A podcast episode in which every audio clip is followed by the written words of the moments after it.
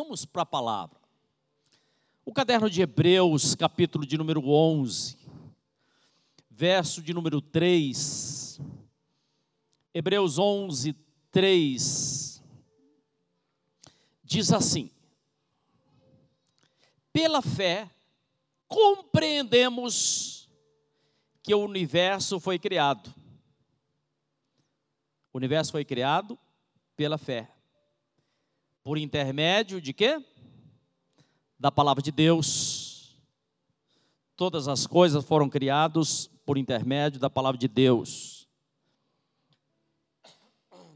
E compreendemos também que aquilo que pode ser visto foi produzido a partir daquilo que não se vê. Eu quero eu quero que você entenda esse essa última essa última frase aí. Diz assim: Aquilo que nós estamos vendo foi produzido, aquilo que você vê foi produzido daquilo que não se via antes. Ou seja, você via apenas pela fé. Apenas pela fé. Os irmãos que caminham conosco há mais tempo, se lembram quando nós estávamos lá perto da rodovia e o nosso desejo, e não tínhamos terreno aqui, nosso terreno era no outro lugar, mas o nosso desejo era construir nesse lugar. E aí nós fizemos um ato profético. Que ato profético foi? Nós cortamos um isopor, fizemos um recorte no isopor e fizemos esse templo aqui, no isopor. Quem lembra disso? Você lembra, Donizete? lembra? André lembra, Milton? Então, nós fizemos um ato profético, nós desenhamos aqui, no isopor, nós fizemos uma maquete do que seria esse templo, com esse formato desse jeito. Nós estávamos vendo, não, nós estávamos vendo apenas uma miniatura, mas a gente imaginava, a gente tinha no nosso coração algo que nós seríamos. Eu não sei o que você precisa de Deus. Eu não sei o que você busca das mãos do Senhor. Mas você precisa sair daqui enxergando com os olhos do Espírito aquilo que Deus vai fazer na sua vida. Para Deus não existe limite. Os recursos, Deus tem, Ele detém os recursos nas mãos dele. Ele é dono de todas as coisas. Ele entra com providência na sua vida, querido. De onde vem, não sei. Quem vai mandar é Deus. Então, um ato profético é, é uma ação natural. Diga comigo assim, uma ação natural que gera uma reação espiritual. Preste atenção, vou repetir. Uma ação natural, uma ação nat você faz algo no natural e esse algo no natural ah, te leva ou tem uma reação espiritual. No entanto, ouça o que eu vou te falar. O ato profético, aquilo que a gente faz diante de Deus, precisa ter a direção do Espírito Santo. O que a gente faz diante de Deus, necessariamente, precisa, irmão, ser dirigido, ser orientado pelo Espírito Santo.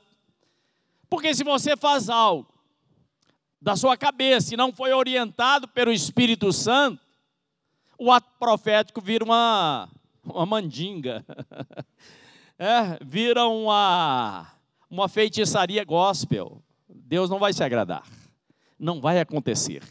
Mas quando algo é orientado, quando algo é impulsionado pelo Espírito Santo, mesmo antes, preste atenção, mesmo antes de Deus te entregar, mesmo antes, irmão, de Deus colocar nas suas mãos, antes de você receber algo da parte de Deus, de antemão, você já tem um coração grato, porque você sabe que Deus vai trazer para a sua vida.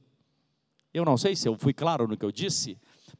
Antes, olha, quando você crê, antes mesmo, antes mesmo de, eh, de você receber, você ainda não está vendo, você ainda não está enxergando com os seus olhos, mas você já tem um coração grato por aquilo que você sabe que Deus vai fazer. Deixa eu lembrar você. Você lembra quando Jesus chega diante do túmulo de Lázaro? Lázaro morto há quatro dias. E diante do túmulo de Lázaro, Jesus ergue os seus olhos e diz assim: Pai, eu te agradeço, porque o Senhor sempre ouve os meus pedidos. E logo depois dele agradecer por aquilo que ele ainda não tinha feito, igreja, entenda isso. Agradecer a Deus por algo que Deus, que você ainda não, não viu, não enxergou com os seus olhos carnais, mas você sabe que Deus vai colocar nas suas mãos. Então, porque você crê, porque você crê, você tem uma atitude de agradecimento. Porque você crê, o coração já está agradecido a Deus. Falamos nesses dias sobre o Monte Hermon. Falamos esses dias sobre Abraão, sobre Jacó. Falamos ontem sobre aquela passagem dos gafanhotos, falado em Joel. Os gafanhotos, ou quatro tipos de gafanhotos, que vêm destruindo tudo que você plantou, que destrói a sua lavoura, que corta depois que migra, que destrói, que consome a sua, a sua colheita. Que na verdade isso é um, é um devorador, é um demônio devorador, que devora a colheita, que devora aquilo. Querido, uma das piores coisas que tem é quando você constrói algo com muita alegria no seu coração e de repente você vê tudo isso sendo destruído. É terrível. É, existe existe um demônio que destrói, mas eu gosto e é bom que a gente saiba. Por isso que nós estamos aprendendo como como proteger. E quando a gente vai no caderno de quando a gente vai no caderno de Malaquias, eu vou vou dar uma olhada novamente, caderno de, de Malaquias 3:11 diz assim: Também impedireis que as pragas devorem as vossas colheitas, e as videiras dos campos não perderão o seu fruto, porque assim promete o Deus de Israel. Quando? Quando eu apresento o meu dízimo diante do Senhor, quando eu apresento parte daquilo que Deus tem me dado, diz a palavra que o Senhor vai impedir as pragas, o Senhor vai impedir as pragas de atacar as suas finanças, a sua saúde, enfim. E eu quero contar para você uma história que está no caderno de Marcos, capítulo de número capítulo de número 5, verso 1, conta a história de um gadareno. Gadareno porque, obviamente, ele era de Gadara. E esse homem, ele diz as escrituras que ele era um endemoniado e andava pelo cemitério e andava pela, pelos matos, pelos rios, enfim, se cortando com pedras, gritando, maltrapilho, enfim. E Jesus chega e repreende aquele demônio. Vocês lembram o que, que aconteceu? Os demônios disseram assim: Jesus, em faça com que nós estejamos indo para aquela manada de porcos que tem ali. Havia uma legião com aquele homem, e os demônios pediram que eles saíssem daquele homem, mas eles fossem para aquela manada de porcos. Por quê? Porque todo espírito precisa de um corpo. todo espírito precisa de um corpo. Eu só estou aqui falando para você porque eu sou um espírito que habita um corpo e tem uma alma. Por isso que eu estou aqui falando com você. E os demônios são espírito e eles precisavam de um corpo. Por isso que eles pediram a Jesus: jogue a gente naqueles porcos. Preste atenção, todo espírito precisa de um corpo para fazer alguma coisa. Até o Espírito Santo de Deus precisa de um corpo para agir, e o corpo é a igreja. Nós somos corpos, nós somos moradas do Espírito Santo. Voltando a essa história de Marcos 5, que fala do Gadareno, diz que os demônios migraram para aqueles porcos. Era uma manada de porcos, eram muito, muitos porcos.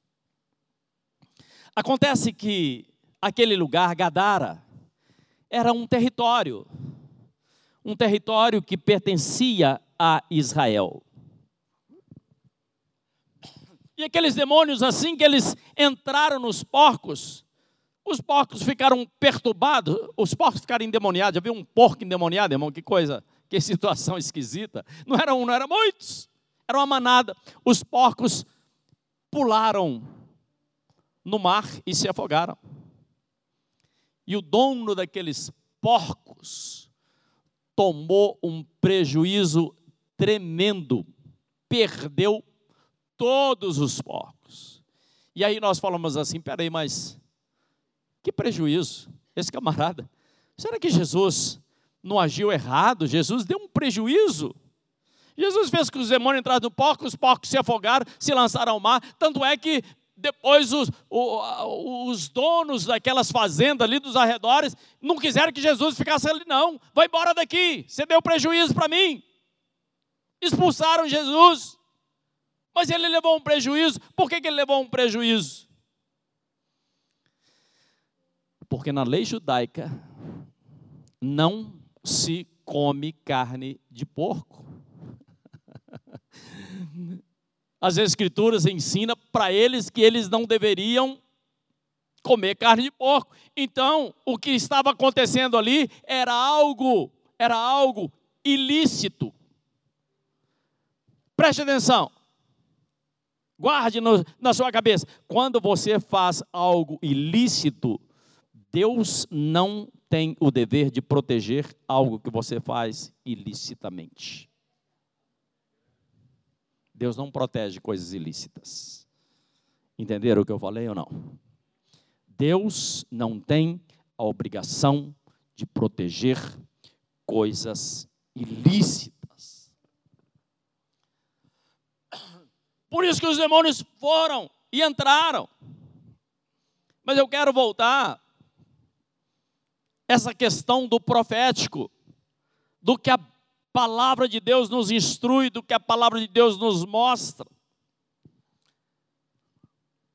E o caderno de Gênesis, capítulo de número 30, eu gostaria que você desse uma olhada comigo, por favor. Gênesis, capítulo 30, verso de número 27. Deixa eu contar a história. Irmãos, essa história é maravilhosa.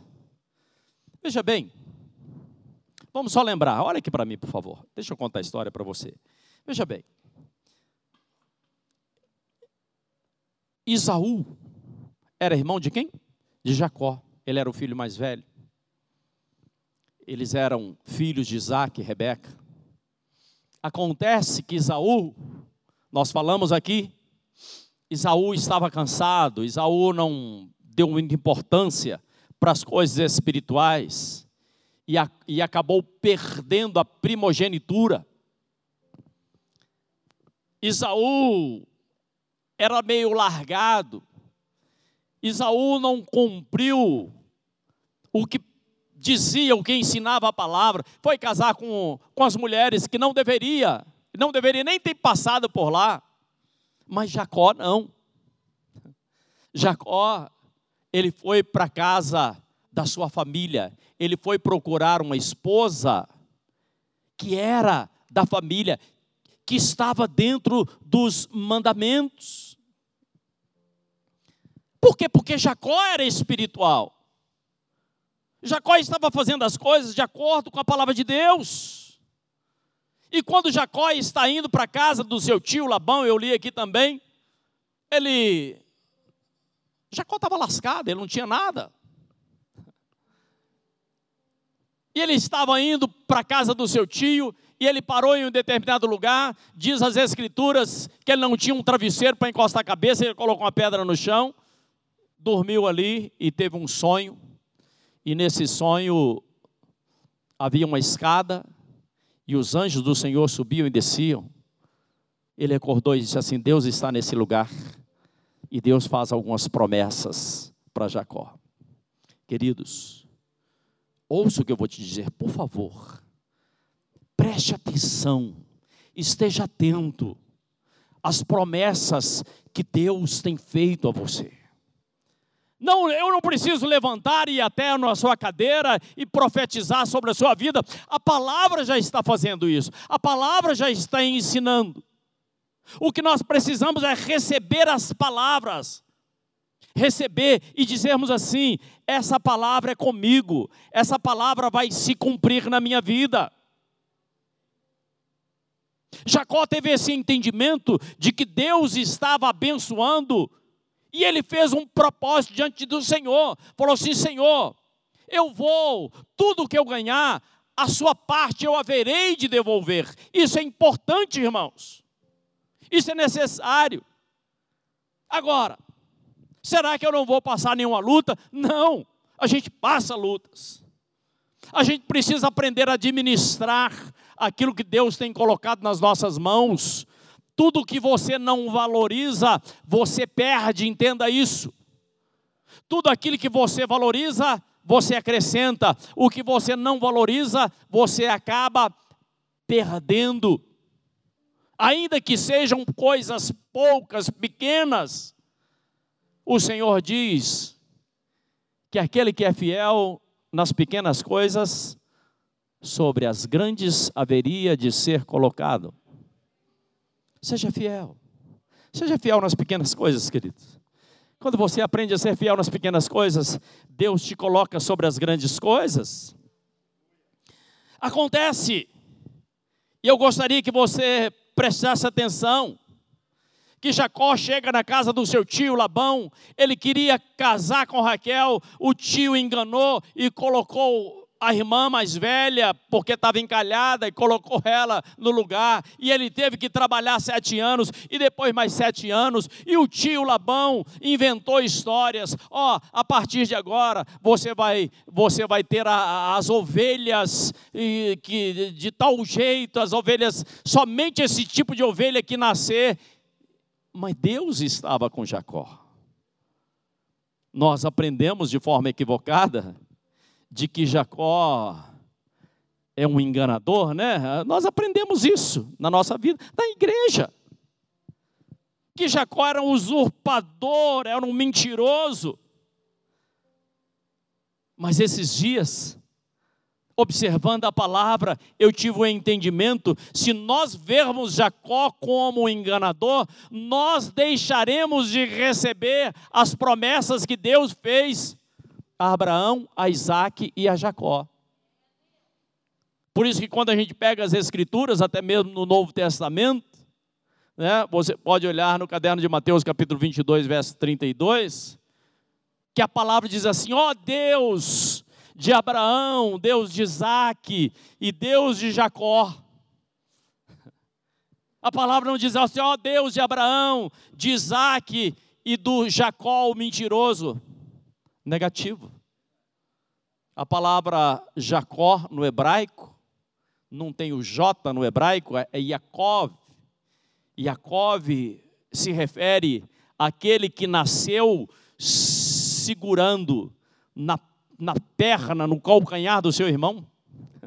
Nasceram, eram gêmeos, e Isaú nasceu primeiro e depois nasceu Jacó. É aquele que agarra, é aquele que segura. Nós precisamos entender isso, queridos.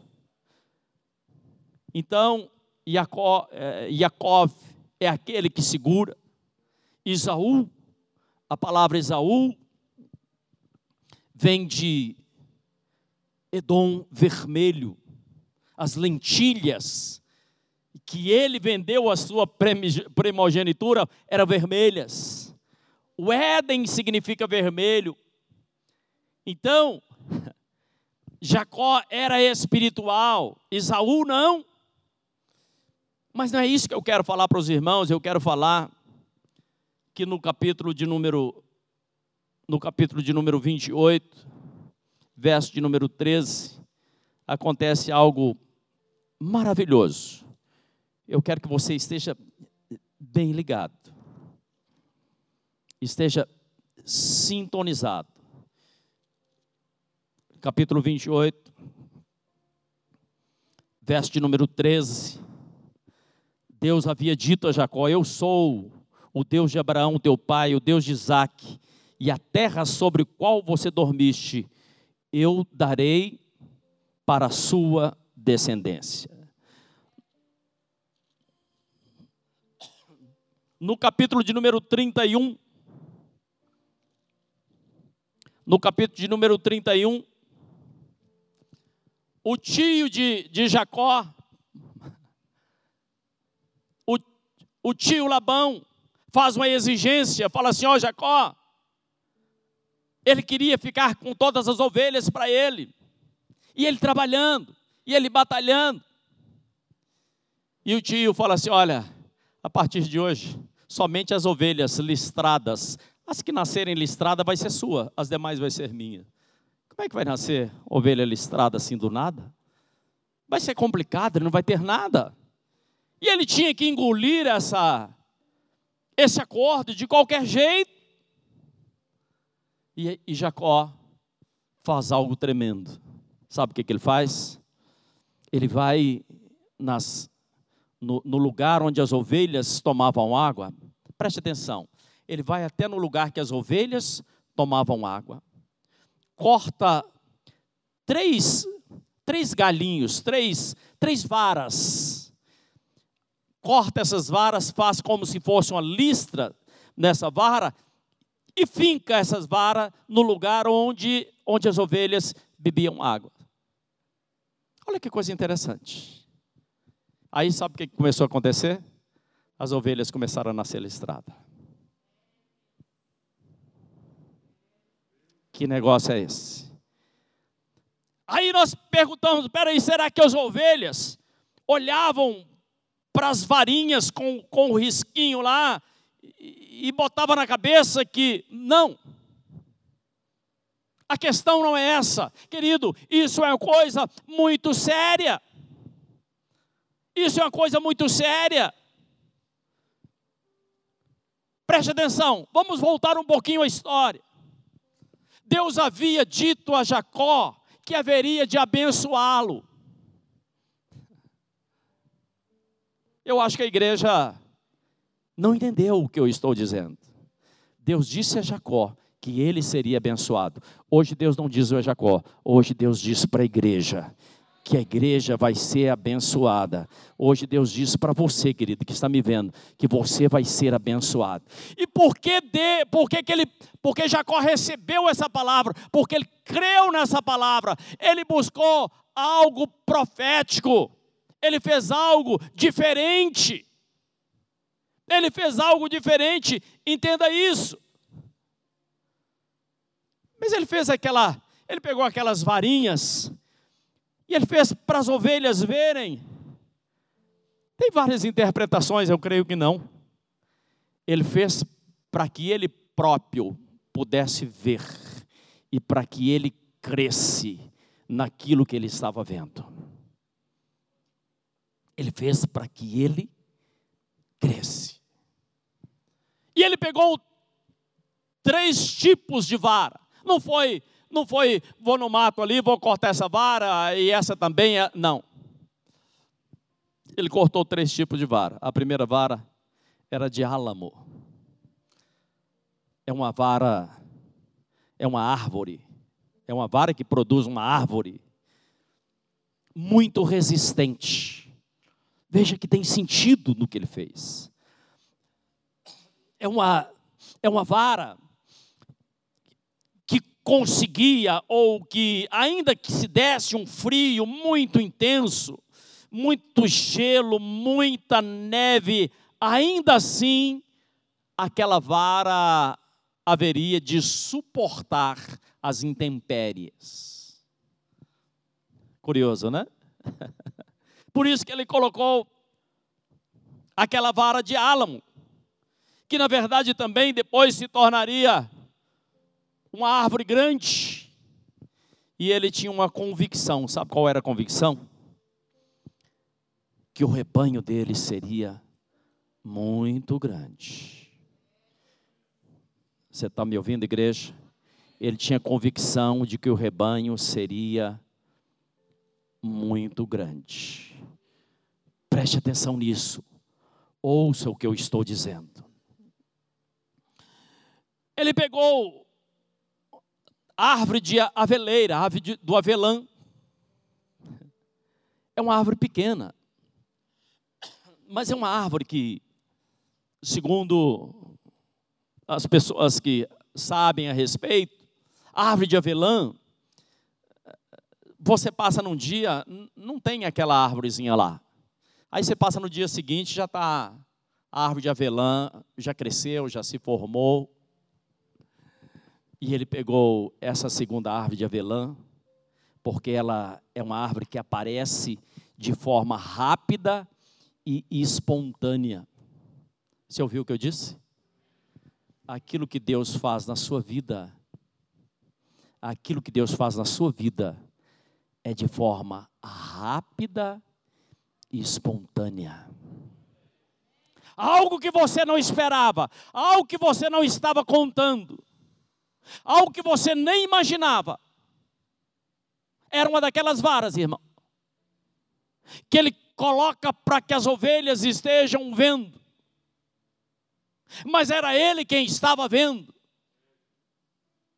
De repente, olha, Senhor, uma é forte cresce, é resistente. A outra árvore, ela é uma árvore, o avelã é algo muito gostoso. A carne das ovelhas, claro, eles criavam ovelha para tirar carne. É uma carne muito saborosa, é uma carne maravilhosa. E assim estava sendo formado, assim estava sendo formatado aquilo que Deus estava dando para Jacó. E a última árvore era castanheira. Ele botou uma vara de castanheira, porque a castanheira, quando ela se forma, se torna uma árvore robusta. Ela se torna uma árvore robusta. Queridos, o que ele estava fazendo é algo profético diante de Deus, algo que ele olhava e cria daquela forma. Ele enxergava, ele via. Aqui eu já fiz alguns atos proféticos com alguns irmãos. Eu não me lembro quem eh, no momento, mas eu já, já entreguei algumas chaves para alguns irmãos, chaves, chaveiros, melhor dizendo. Chaveiro, olha, irmão, Deus vai te dar um carro, esse chaveiro você vai deixar lá na sua casa, viu? Vai deixar na parede da sua casa, porque Deus vai te dar o carro que você ainda não tem. Deus vai te dar a chave da sua casa.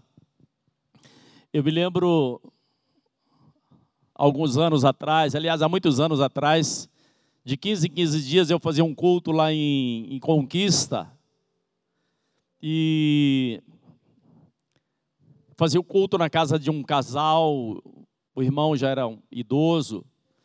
E eu me lembro que naquela época o salário mínimo era, me parece que é 130 reais, 140 reais, por aí. E aquela irmã daquela casa falou para mim se só podia fazer uma oração porque eu preciso de uma casa. Acontece que o salário do meu esposo, tudo que ele ganha vai para os remédios dele, não dá nem para pagar o aluguel. E a gente precisa de uma casa.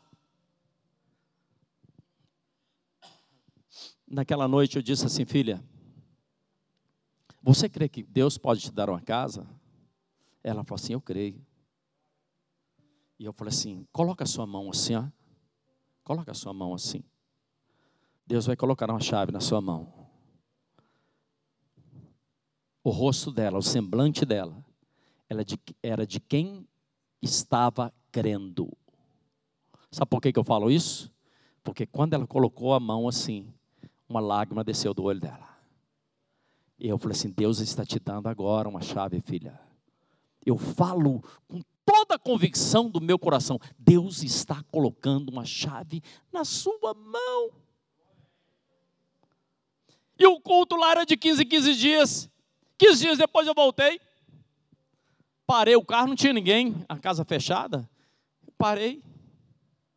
Bati palma. O vizinho falou assim: Olha, ela, eles não moram aqui mais não. Ela, ela ganhou uma casa lá em cima. E aí eu já vi ela gritando lá em cima, pulando, lá no final da rua, pulando. Não tinha nenhuma possibilidade dela ganhar aquela casa, irmãos. Isso foi há quase 20 anos atrás. Ela não tinha nenhuma chance. E aconteceu algo lá. Aconteceu um, um, algo de Deus. Querido, Deus, quando Ele tem que fazer algo, Ele faz. Quando Deus tem que realizar algo na sua vida, querido, Ele realiza. Deus faz algo na sua vida. Entenda isso, por favor. Você não depende do, da, da economia, você não depende do seu. Não, que por favor, entenda o que Deus está falando com você nessa noite de hoje. Como é que como é que Jacó conseguiu essas, essas árvores? Você acha que foi fácil? Não. Ele pagou um preço. Ele foi em lugares diferentes, lugares distantes. Ele se esforçou. Ele certamente dobrou os seus joelhos para buscar a direção de Deus ele tomou atitude. Deus vai fazer na sua vida. Deus faz na sua vida. Mas você precisa de uma coisa chamada atitude. Tem gente que não gosta de tomar atitude. Fica quieto em casa olhando para o tempo, não faz nada. Tem que se tomar uma atitude. E eu quero terminar dizendo para você: o que Deus tem te falado? O que o Senhor tem falado ao seu coração? Pegue essas palavras que você recebeu. Pegue essa palavra que está sendo. Está sendo gravado, Igor? Está sendo gravado. Foi gravado os três dias. Me peça, eu vou passar para você. Ouça, ouça uma vez, ouça duas, ouça dez. Deixa Deus falar ao seu coração. Ouça o que Deus tem falado com você ao longo desses dias. Querido, e não volte para sua casa sem tomar uma atitude, mas coloque em prática aquilo que Deus tem falado ao seu coração. Vou te ensinar uma coisa preciosa. Aqui nós temos a palavra, está aqui, está escrita aqui. A palavra aqui, escrita aqui, irmão, ela está lá e eu estou aqui. No grego tem uma palavra que define isso, que é a palavra logos. Ó, nós estamos tendo aula até de grego aqui hoje, hein? É a palavra logos. Está lá a palavra, eu estou aqui. Mas existe uma palavra no grego, que é a palavra rema. Por que, que eu estou falando no grego? Porque o Novo Testamento foi escrito no grego existe uma palavra chamada rema. Sabe o que é a palavra rema? É quando você pega essa palavra aqui, olha. É quando você toma essa palavra em suas mãos e passa a viver essa palavra. Será que eu fui claro no que eu disse? Você pega a palavra e fala assim: eu vou colocar vida, eu vou colocar ação, eu vou viver essa palavra. Qual foi a palavra que foi dada hoje? Pela fé, nós compreendemos que o universo foi criado. Tudo foi criado de que forma? Pela palavra. palavra de quem?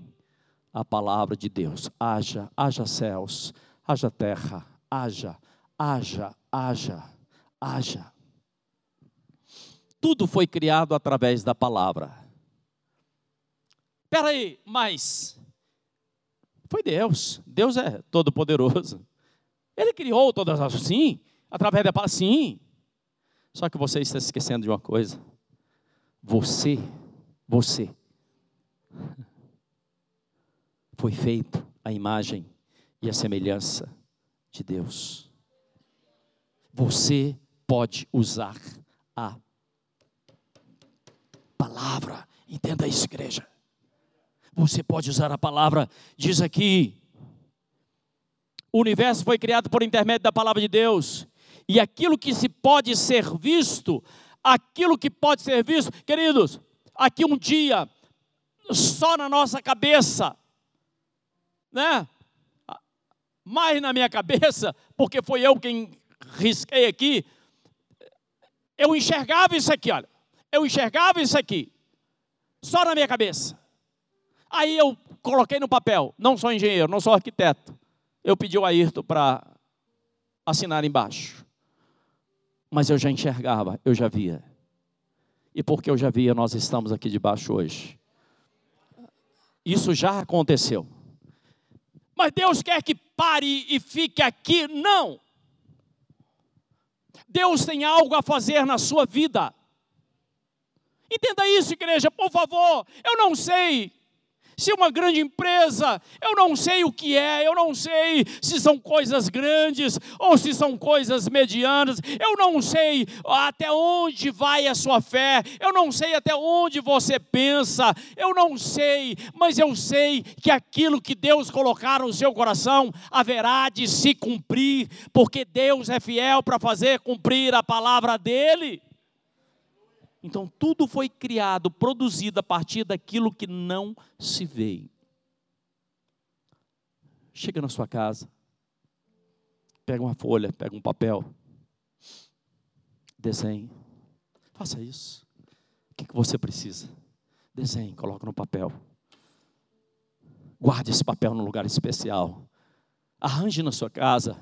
Já estou terminando, viu, queridos? Arranje na sua casa um, um lugar de oração. Jesus tinha um lugar de oração. Eu tenho em casa um lugar que eu gosto de orar naquele lugar. Coloque no chão, joelhe sobre esse papel.